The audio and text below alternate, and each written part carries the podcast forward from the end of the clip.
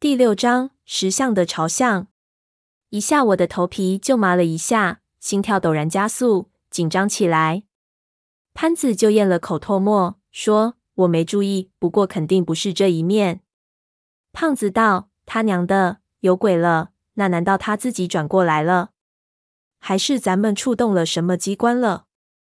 我说：“不可能，刚才走近的时候，我看得清清楚楚的，明显是石头的。”而且是一整块的，不太可能有机关陷阱。潘子盯着那石雕道：“刚才没看仔细，也许这雕像是两面的。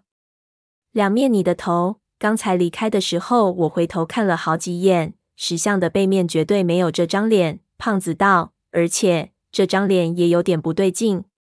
的确，和从正面比起来，这张石像的脸让人感觉很怪异。同样是面无表情。”但是那脸上的表情就透着一股阴郁和怨毒，让人看了就心惊。他娘的，肯定是自己转过来的，这东西难道是活的？潘子道：“咱们碰上石头精了。”我道：“我们走的不是直线，也许是角度的问题，不要吓唬自己。”胖子骂道：“狗屁角度，这肯定有问题！你这么琢磨是自欺欺人。”我有点尴尬。胖子道。要不要回去看看？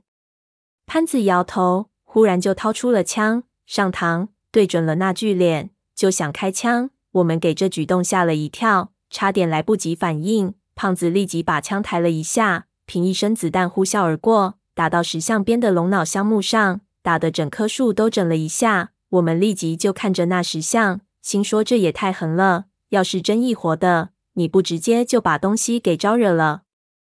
胖子已经做好的战斗的准备，手都摸到了腰上。几个人看着那石雕，随时准备他有什么异动。然而看着那雕像，却一点反应也没有。那诡异的脸还是冷冷的，面无表情，丝毫没有什么改变，似乎只是普通的石像。等了半晌，潘子就把枪退弹，对我们道：“你看吧，没事，是石头的，可能真是看错了。”这里的路七拐八拐的，咱们快走，别磨蹭了。我也松了口气，说真是自己吓唬自己，在这种地方真是让我神经紧张，连正确判断的能力都没了。胖子皱着眉头，还是不相信。老子支边的时候干过车床，眼睛毒得很，这怎么可能看错？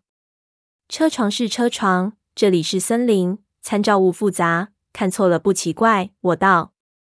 潘子就催促快走，胖子却死命不肯，要过潘子的枪，放下自己的装备，就对我们道：“你们别动，我去看看，就两分钟。”说着就往雕像的方向走。我们知道胖子的脾气，也没办法，只好让他去。我坐下休息，潘子骂了一声麻烦，就看胖子把枪背到身上，小心翼翼地往回走。走到一半的距离，他忽然就停了下来。退了一步，不知道看到了什么。潘子很不耐烦，大叫着问他：“你搞什么鬼？快点！”